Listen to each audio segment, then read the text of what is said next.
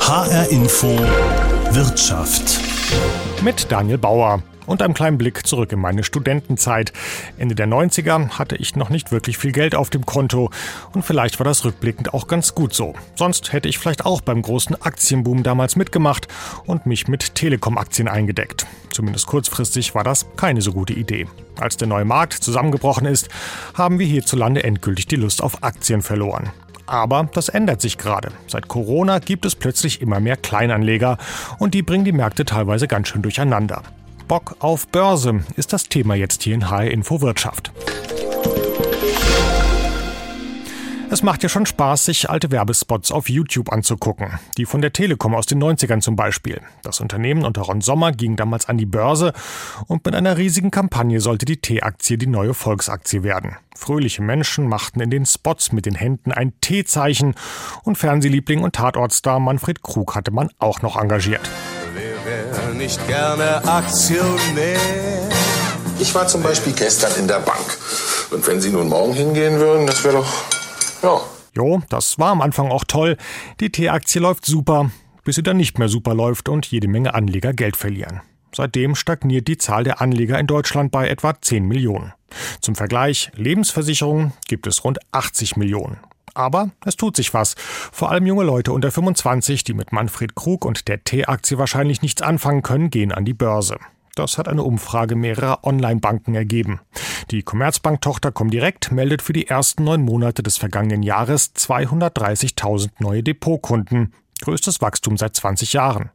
Das bestätigt mir auch Profi-Trader Tim Grüger. Er hat die Plattform Trading Freaks gegründet und gibt unter anderem auf YouTube Anlagetipps. Ja, definitiv merken wir, dass ähm, Corona so ein Gamechanger war, dass mehr Leute, auch ein jüngeres Publikum jetzt auf einmal hinzukommt. Unsere Zielgruppe liegt oder lag bisher eher so im Bereich 30 bis 60-Jährige, sowohl äh, Männer als auch Frauen. Und jetzt gibt es aber auch mehr und mehr, ich sag mal, Anfang 20-Jährige, dieses Thema Investment für sich entdecken. Man muss aber dazu sagen, es ist nicht nur Corona, sondern es ist ja auch die allgemeine Zinssituation. Ähm, viele Leute suchen nach Alternativen. Das Thema Zinsen hat sich jetzt Jahr für Jahr ja, ins Negative entwickelt. Ich glaube auch nicht daran, dass es sich verbessert in den nächsten Jahren und die Leute nehmen es jetzt schon ernst, dass wir auch eine gewisse Inflationsgefahr haben durch diese Geldschwemme und suchen eben nach Möglichkeiten, um ihr Geld anzulegen. Und da ist der Aktienmarkt natürlich ja einer der wenigen Möglichkeiten, wo man das entsprechend machen kann. Was wollen die Leute wissen, wenn die in ihre Kurse kommen? Ähm, Gerade jetzt im letzten, in den letzten Monaten ähm, sind das Leute, die wollen eher wissen, wie lege ich langfristig äh, strategisch gut an? Oder sind, kommen da Leute, die wollen wissen, wie mache ich äh, schnell Gewinne?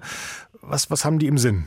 Ich glaube, dass jeder in den Börsenhandel kommt und schnell reich werden möchte. Zumindest sind es sehr viele, die diesen, diesen Glaubenssatz haben, auch so aus der Unerfahrenheit heraus und dann aber schnell merken, okay, das, du wirst hier nicht schnell reich. Wer versucht, schnell reich zu werden, der wird eher schnell arm, weil er mit sehr viel Risiko agiert im Markt und das ist, ist ähm, ja, finanziell gesehen ist es tödlich. Und oft haben wir Gespräche vorab mit dann Interessenten, die sagen, passt mal auf, ich habe mir hier die Finger verbrannt, ich merke, alleine schaffe ich es nicht, ähm, könnt ihr mich begleiten?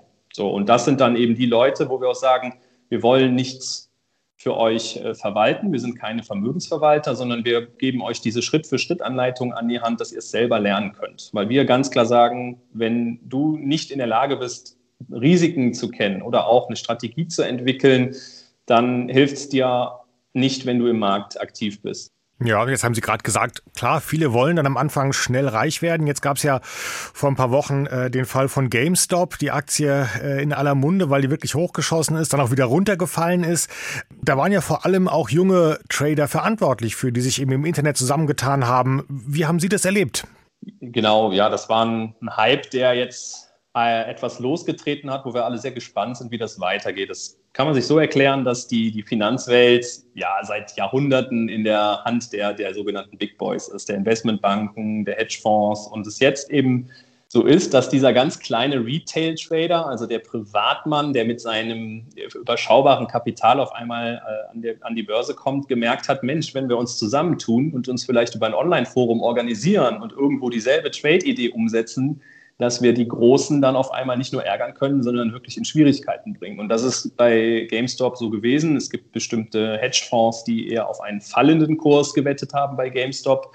Und hier ist es dann so gewesen, dass die äh, Privatleute aus diesem äh, Reddit-Forum in den, in den USA die Aktie in schwindelerregende Höhen äh, geschickt haben. Ja. Das war für viele eher eine Zockerei, ja, gemischt mit so einer Art Genugtuung. Jetzt zahlen wir es den Hedgefonds heim. Und das ist etwas, wo auch die ein oder andere Hedgefonds dann schon Konsequenzen rausgezogen hat. Äh, Citron äh, ist da so ein Beispiel, der dann gesagt hat, okay, wir gehen erstmal äh, nicht mehr short, wir veröffentlichen unsere Short-Reports nicht, also ne, den Handel auf fallende Kurse, ähm, weil sie jetzt auf einmal gemerkt haben, das ist ein Risiko, was wir nicht kalkulieren können. Sagt Profi-Trader Tim Grüger. Und der Fall GameStop zeigt ja tatsächlich zum ersten Mal ganz schön, was junge Trader an den Börsen bewirken können. Im Prinzip kamen hier drei Faktoren zusammen, die noch vor wenigen Jahren undenkbar waren. Zum einen ist GameStop für die Analysten der großen Fonds ein Unternehmen wie jedes andere auch. Und weil Videospiele nun mal immer öfter als Download gekauft werden und man dafür nicht mehr ins Geschäft geht, klingt es erstmal logisch, auf einen fallenden Kurs zu setzen. Was die Analysten nicht bedacht haben, ist, dass junge Leute ihre GameStop-Läden ziemlich gern haben und es im Zweifel unfair finden, wenn dagegen gewettet wird. Faktor 2 sind dann soziale Netzwerke und Online-Foren, wo sich heute schnell Hunderte oder Tausende Gleichgesinnte zusammentun können. Und Faktor 3, das sind die Neo-Broker wie Trade Republic oder Robinhood. Die bieten Handy-Apps, über die man sein BAföG oder Ausbildungsgehalt in ein paar Sekunden in Aktien stecken kann. Und schwupps, rast die Aktie nach oben. Mein Kollege Konstantin Röse aus dem ARD Börsenstudio hat mit ein paar jungen Tradern gesprochen. Nils, 18 Jahre, ist noch immer ganz fasziniert davon, was da in den letzten Tagen passiert ist. Es sieht so, wie äh, viele einfach in der kürzesten Zeit so viel Geld dadurch verdient haben. Die Aktie steigt jeden Tag wieder, teilweise mehrere hunderte Prozente. Und da hatte ich dann halt auch, also in dieser Woche jetzt zwischenzeitlich ähm, 1300 Euro plus gemacht. Nils hat auf das US-Unternehmen GameStop gesetzt. Freunde und Bekannte auch, sagt er. Sie sind dem Aufruf eines Online-Forums gefolgt, wollten den Kurs der GameStop-Aktie in die Höhe treiben. Ich hatte gesehen, wie viele Menschen einfach da die ganze Zeit äh, in irgendwelche Chats und sowas geschrieben haben, dass man unbedingt jetzt diese Aktie kaufen soll und sowas, wie begeistert die einfach alle waren. Und dann dachte ich mir so, ja, komm, nehme ich einfach einen kleinen Betrag und zahl's einfach mal ein. Die Idee dahinter? Milliardenschwere Hedgefonds in die Knie zwingen. Jannis, 26 aus Frankfurt, erklärt das so. Da ist eine Schar von einer Million Menschen und die sagen, wenn wir alle 1000 Euro in die Hand nehmen, haben wir eine Milliarde und damit können wir die Kurse bewegen. Und die sagen jetzt, wir sind irgendwie die Masse und wir nehmen das Geld einer reichen Person wieder weg. Kursmanipulation nennen das die einen, ein Kampf gegen das Establishment die anderen. Michael hat schon mehrere Jahre Erfahrung als Trader hat sich dem Hype nur kurz angeschlossen und ist dann aber raus. Warum macht er bei sowas mit? Ich glaube, das ist eine Mischung daraus, dass die Leute zocken wollen. Vielleicht ist es ein Ersatz fürs Casino aktuell, ein Ersatz für fehlende Freizeitbeschäftigung, die es gibt, aber eben auch so, so, so ein David gegen Goliath-Spiel einfach, wo jetzt aktuell wirklich die Masse an Kleinanlegern die Oberhand hat. Seit Ausbruch der Corona-Pandemie ist das Interesse an Aktien bei vielen Privatanlegern gestiegen. Trading-Apps und geringe Orderkosten erleichtern den Zugang zur Börsenwelt. Gerade für junge Menschen interessant. Julia, 22 Jahre, sieht sich selbst nicht als Zockerin, sondern sieht ihren Börsenstart eher als ein kleines Experiment. Ich habe das grundsätzlich ähm, gemacht, um einfach auszuprobieren und dann zu schauen, wie man so mit dem Geld umgehen kann, ein bisschen zu spielen, um zu schauen, ob man tatsächlich so Gewinne erzielen kann. Für Finanzpsychologin Monika Müller ist das ein vielschichtiges Phänomen. Der Reiz, Teil einer großen Gruppe zu sein, spielt sicherlich eine Rolle. Diejenigen, die eher risikofreudig sind, die lassen sich auch schon mal von solchen Tipps und Ideen anstecken. Die suchen nach, wir nennen das Sensation Seeking, die suchen nach Abenteuer und das in allen Lebensbereichen. Und da ist die Börse natürlich ein Spiegel dessen, was man so machen kann. Julia hat sich entschieden, an der Börse lieber ihr Geld langfristig zu investieren. Ich will Geld nicht so einfach wegschmeißen, sondern äh, tatsächlich so langfristig äh, zu investieren. Also ich bin auch bereit, äh, ein bisschen länger zu warten und diese Hypes finde ich ehrlich gesagt so ein bisschen unnötig. Vor allem, ich glaube, äh, sehr viele Kleinanleger werden dabei viel Geld verlieren. Langfristig sein Geld anlegen möchte eigentlich auch Nils. Also eigentlich bin ich nicht so der Typ dafür, weil ich hätte lieber so auf sichere und äh, langfristige Anlagen gesetzt. Aber jetzt, wo man gesehen hat, dass es so gut lief, dann habe ich vielleicht doch ein bisschen mehr investiert, als ich eigentlich am Anfang wollte. Die Versuchung, schnell Geld zu verdienen, schlägt aber manchmal den Verstand. HR Info Wirtschaft Versuchung und Verstand, das sind gute Stichwörter, wenn es um die Börse geht. Vertrauen gehört sicherlich auch noch dazu. Und das Vertrauen in die Neo-Broker mit ihren Trading-Apps hat durch GameStop ziemlich gelitten. Neben vielen Anlegern, die zu spät ein- oder ausgestiegen sind, könnten sie zu den Verlierern der Geschichte gehören. Das erklärt mir im Gespräch meine Kollegin und Börsenexpertin Bettina Seidel. Also diese Neo-Broker haben halt, ähm, das war das Problematische, haben dann, als es äh, mit dem GameStop-Kurs so stark nach oben ging, die haben dann plötzlich für diese Kleinanleger den Aktienkauf äh, untersagt. Die haben das einfach gesperrt, diese Funktion.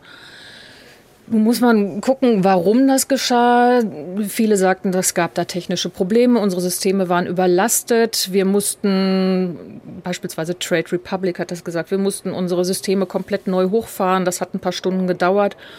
Aber es gab dann natürlich diesen Verdacht, war das jetzt wirklich alles so rechtens oder haben vielleicht sogar die Hedgefonds da manipuliert? Da wird drüber spekuliert. Zumal es eben auch geschäftliche Verbindungen gibt, beispielsweise zwischen Robin Hood und einem dieser Hedgefonds. Da haben viele Kleinanleger natürlich diesen Verdacht, dass äh, da vielleicht eingewirkt wurde und das wäre dann nicht rechtens. Mhm, also dass quasi die Großen dann, äh, die kleineren Neo-Broker, dass sie denen gesagt haben, hier hört mal zu, wir verlieren gerade Unmengen an Geld, stoppt doch mal hier diese Aktion, dass die alle über euch die Aktien ordern, weil ähm, sonst verlieren wir noch mehr Geld und dass die dann dem quasi gefolgt sind. Das ist der Vorwurf, der im Raum steht und mit dem sich jetzt, glaube ich, auch sogar der Finanzausschuss im Bundestag beschäftigt.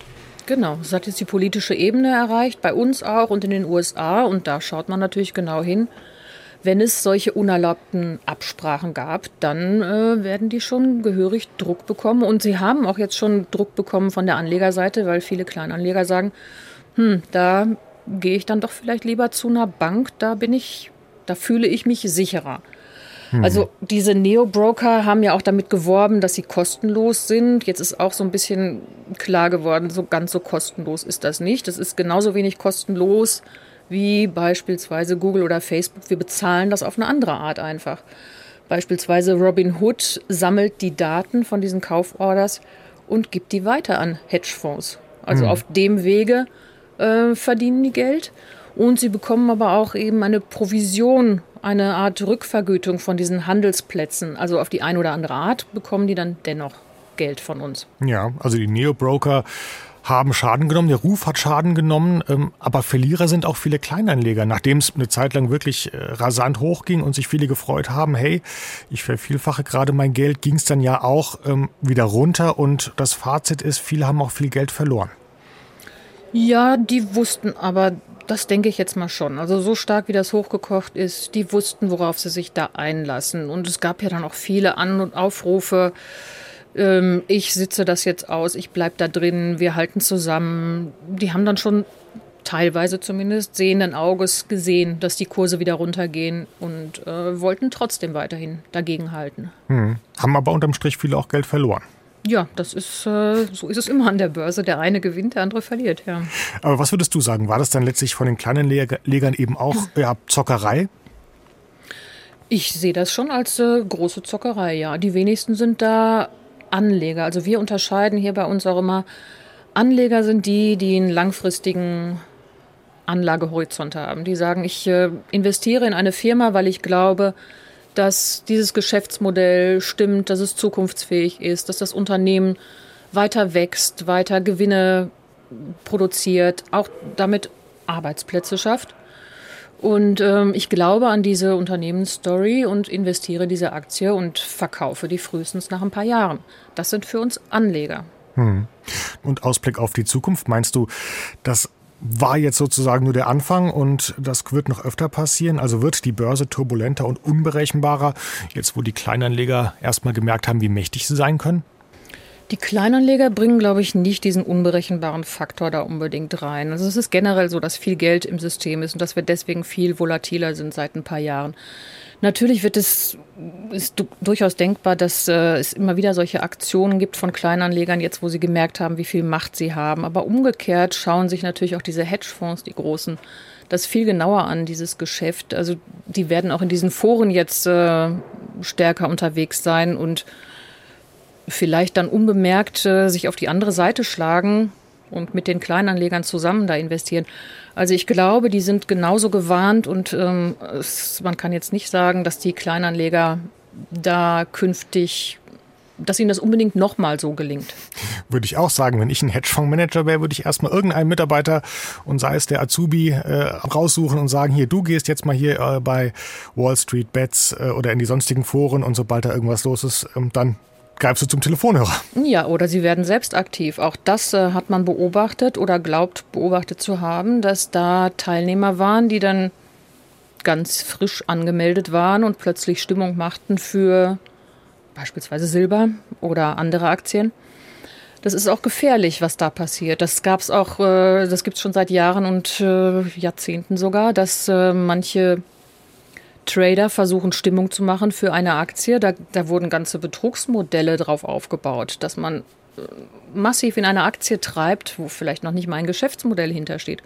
Also es ist schon auch gefährlich, was in diesen Foren passiert. Das muss man sehr genau sich anschauen und diesen Tipps auf keinen Fall blind vertrauen sagt Bettina Seidel aus dem AD Börsenstudio. Und wie gefährlich das Spekulieren sein kann, vor allem wenn man wenig Erfahrung hat, zeigt ein aktueller Fall aus den USA. Ein junger Mann hat sich hier das Leben genommen, nachdem er über den Neo-Broker Robinhood Börsengeschäfte gemacht hat. Er dachte wohl, er habe dabei enorme Verluste gemacht. Katharina Wilhelm aus unserem Studio in Los Angeles erzählt die traurige Geschichte. Alex Kearns aus dem Bundesstaat Illinois ist noch in der Schule, als er einen Account bei der Trading-Plattform Robinhood anlegt. Sein Vater, Dan Kearns, sagte gegenüber dem TV-Sender CBS, das Geld, das er dort angelegt habe, sei von den Großeltern gekommen. Es seien Geschenke gewesen, vielleicht 5000 Dollar. That was grandma and grandpa money, gifts. All told, he might have had maybe five grand. Dass ihr 20-jähriger Sohn einen hochrisikoreichen Handel mit Optionen via App betreibt, das ahnen seine Eltern offenbar nicht. Im vergangenen Sommer erreichte Alex Kearns dann offenbar eine alarmierende Nachricht per E-Mail. Die Plattform Robinhood warnte, er habe rund 750.000 US-Dollar Minusgeschäfte gemacht. Kurze Zeit später kommt dann die Aufforderung, er müsse 170.000 Dollar zahlen. Alex Kearns versucht Robinhood zu kontaktieren. Per E-Mail. Eine Telefonnummer gibt es nicht. Keine Antwort. Mit seinen Eltern spricht er nicht über seine Sorgen, sondern er entschließt sich, offenbar aus Panik und Verzweiflung, das Leben zu nehmen. Alex Vater Dan sagt, ihr Sohn habe einen Brief hinterlassen, in dem er seine Beweggründe erklärt hätte. Er dachte, er habe versagt und wollte die Familie vor dem finanziellen Ruin schützen. He thought he blew up his life. He thought he screwed up beyond repair. He also said that he, he was doing this for us because he was trying to save us from what he thought was impending financial disaster. Die Familie hat nun Klage gegen die Plattform eingereicht. Sie werfen den Betreibern vor, eine aggressive Taktik zu fahren und junge, unerfahrene Investoren anzulocken. You don't need to become an investor. You were born one. Robinhood. Robinhood wirbt selbst damit, den Online-Handel mit Wertpapieren demokratisieren zu wollen.